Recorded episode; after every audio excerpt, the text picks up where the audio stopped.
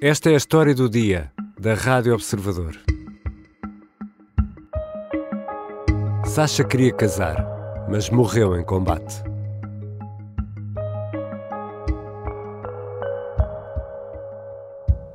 The only question is how many more lives must be lost?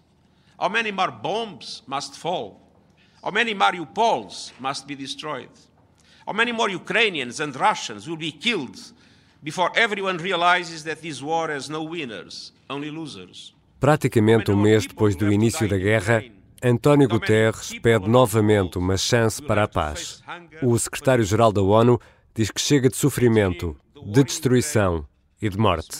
De acordo com as Nações Unidas, a invasão russa da Ucrânia já provocou mais de 950 mortos e mais de 1.500 feridos. O Alto Comissariado da ONU acredita que estes números não correspondem à totalidade das vítimas. Os números de baixas militares não são fiáveis, quer de um lado, quer do outro. Estes soldados que morrem têm nome, não são apenas números. Têm mãe, têm pai, têm alguém que amam. Sasha é um desses homens que morreu em combate. Hoje vou conversar com os enviados especiais do Observador à Ucrânia, Pedro Jorge Castro e João Porfírio, que estiveram no funeral de Sasha, em Kiev.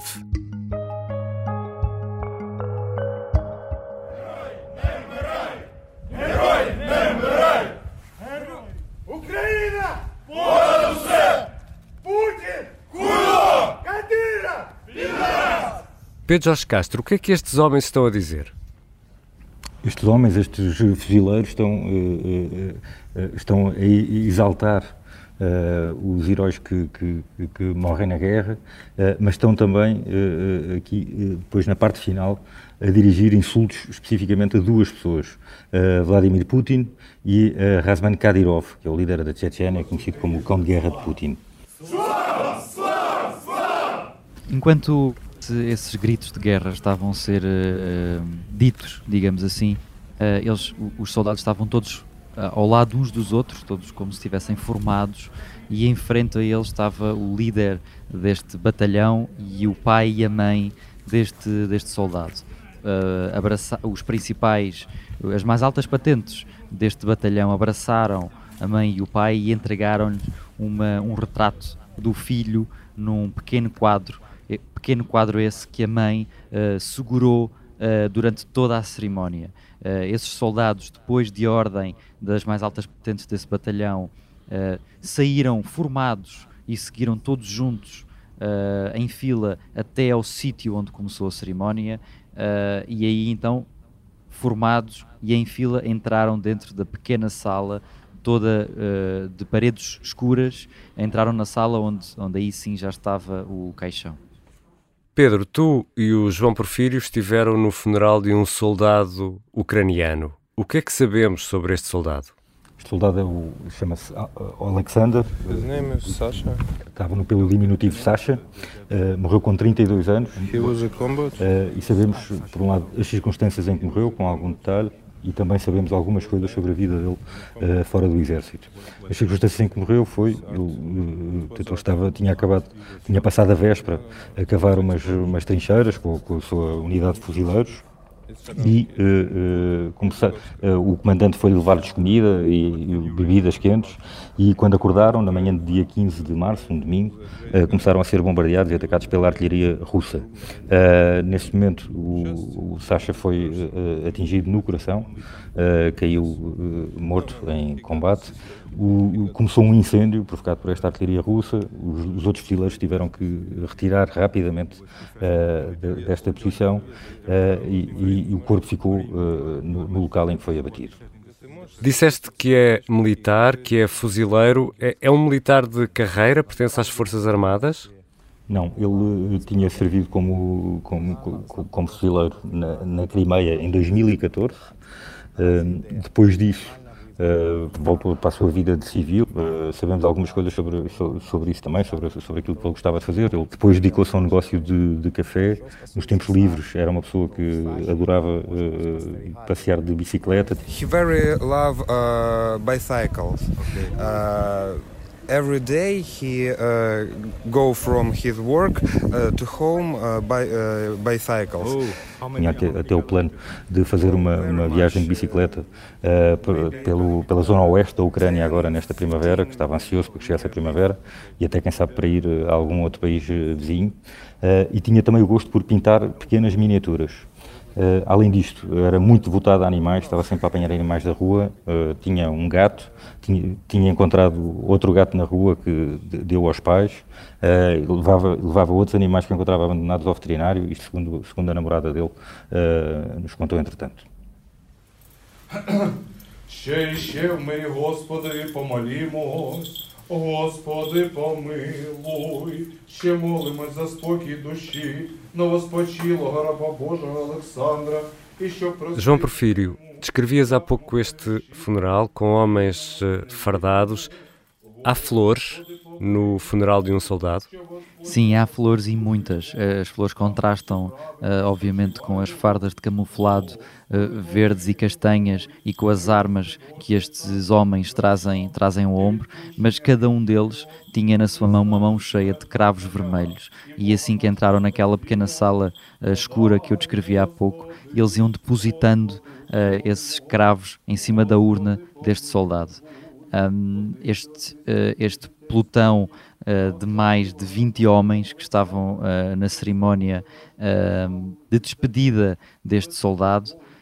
Um, estão, estão também cada um deles com uma pequena vela, uma vela muito fina acesa e todos eles vestidos, obviamente, à militar. Há um pormenor de realçar neste, neste grupo de homens. Uh, um deles não tinha botas, as uh, habituais botas da tropa uh, que estamos habituados a ver os militares com elas. Esse homem tinha uns ténis normalíssimos, azuis e verdes, contrastando também com a sua farda de militar verde e castanha.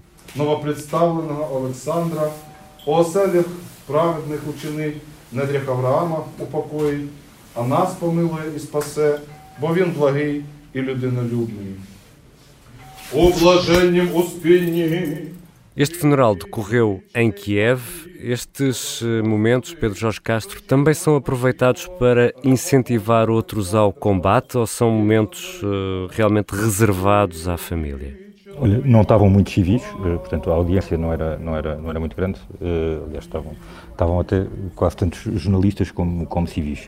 Mas sim, desse ponto de vista, não é, pelo, pelo alcance que os jornalistas podem ter, talvez possa haver esse lado uh, do, do, incentivo. Mas mais do que o incentivo, até há um lado aqui uh, de justificação, há um lado de explicação e, de, de no fundo, de, de, fazer passar a ideia de, do, motivo que levou a esta morte, do motivo que justificou esta morte e que é, o, tem como objetivo uh, assegurar a independência da Ucrânia uh, face à Rússia.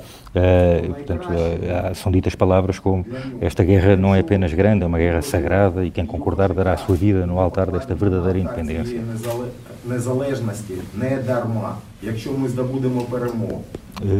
o comandante acaba, acaba a cerimónia a dizer que a melhor recompensa será a vingança. A próxima coluna militar russa queimada pelos nossos será dedicada a ele. Glória à nação. Наступна спалена колона, ворожа колона, яку спали наше ДРГ, або наша розвідка, буде присвячена йому. Слава нації! Слава Україні! Героям слава! Ricardo, deixa-me só acrescentar que um destes soldados uh, pediu desculpa à mãe por não ter conseguido uh, salvar o seu filho.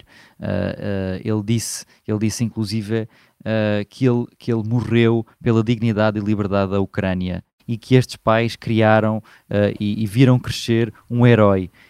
E agradeceram também a estes pais uh, o filho que, que, tiveram, e, e, mas sobretudo pediram desculpa por não ter, por não ter conseguido defendê-lo. E a mãe, numa resposta seca e, e de olhos postos nos olhos deste militar que lhe pediu desculpa, disse: Cuidem de vocês.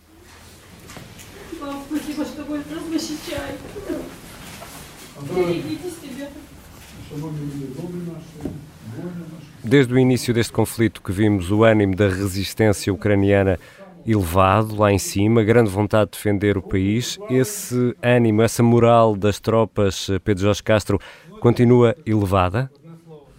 Olha, Ricardo, um funeral não é o melhor sítio para uh, aferir disso com grande rigor, aferir do moral de, das tropas, obviamente. Uh, vemos ali uh, aqueles fuzileiros todos com, com, as armas e a segurar uma vela a homenagear o, o fuzileiro morto, que foi o primeiro homem que morreu neste, neste pelotão, mas o que posso dizer é que eles vieram diretamente da sua posição uh, na guerra, notava-se isso perfeitamente, e saíram dali novamente para, para combater Portanto, não, não, não me pareceu que nenhuma destas pessoas tivesse dito, ah, pronto, isto agora uh, com, com, com, uma morte, não, vamos parar por aqui. Uh, e, portanto, esta, esta, determinação ainda, ainda sai daqui mais vincada, precisamente com o objetivo de, não, não só de continuar a lutar pelos mesmos objetivos que tinham antes, portanto, que é assegurar a independência do país, mas mais ainda de vingar a morte do primeiro fuzileiro do pelotão. E João Porfírio, como é que as famílias lidam com isto? Nesta pequena cerimónia simples, uh, estavam uh, junto à urna os dois pais e a mãe, como disse há pouco, tinha na mão um pequeno quadro em que tinha uh, a fotografia do seu filho. Passou o tempo todo a olhar para a fotografia, a beijar essa fotografia nas fotografias que nós temos no artigo. Percebe-se isso, mãe beijava constantemente o, o retrato do filho, uh, fazia-lhe festinhas um, e, e, foi um momento uh, muito duro, certamente, para a família. Um momento em que, uh, no fim, depois de todos os soldados se terem despedido, cada um e à sua vez, do corpo do seu camarada, eles à vez saíram pondo a sua mão em cima da urna e muitas vezes cerrando o punho e batendo com o punho muito, com muita força na madeira do caixão.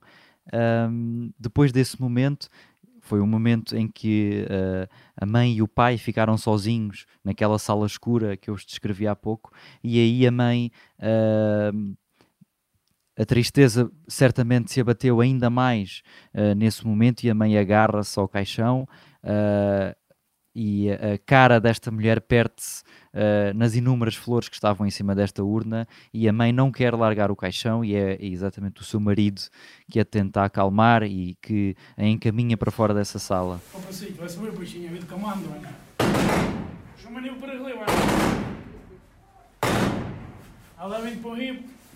Deixem-me só acrescentar na linha do, do, que o João estava aqui a contar, que tenho estado aqui a trocar mensagens com a, com a namorada dele e ela contou que o, o Sasha se inscreveu, uh, no fundo se alistou uh, no dia 4 de março sem dizer a ninguém da família.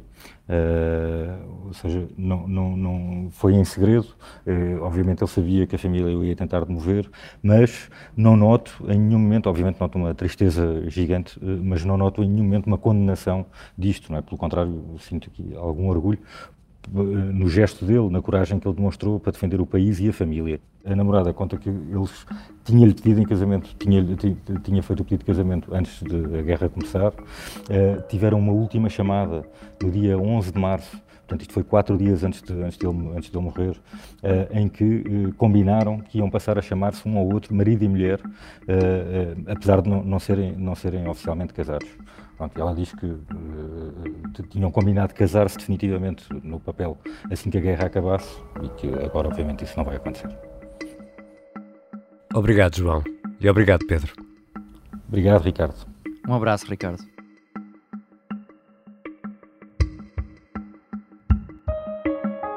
João Porfírio é o editor de fotografia do Observador e o Pedro Jorge Castro, o diretor adjunto. Estão há mais de uma semana em Kiev têm sido testemunhas das tentativas de aproximação das tropas russas à capital ucraniana. Vale a pena ler as reportagens e ouvir os relatos na Rádio Observador e que ficam depois disponíveis no podcast Observador na Ucrânia. Esta foi a história do dia. A sonoplastia e a música do genérico são do João Ribeiro. Eu sou o Ricardo Conceição. Até amanhã.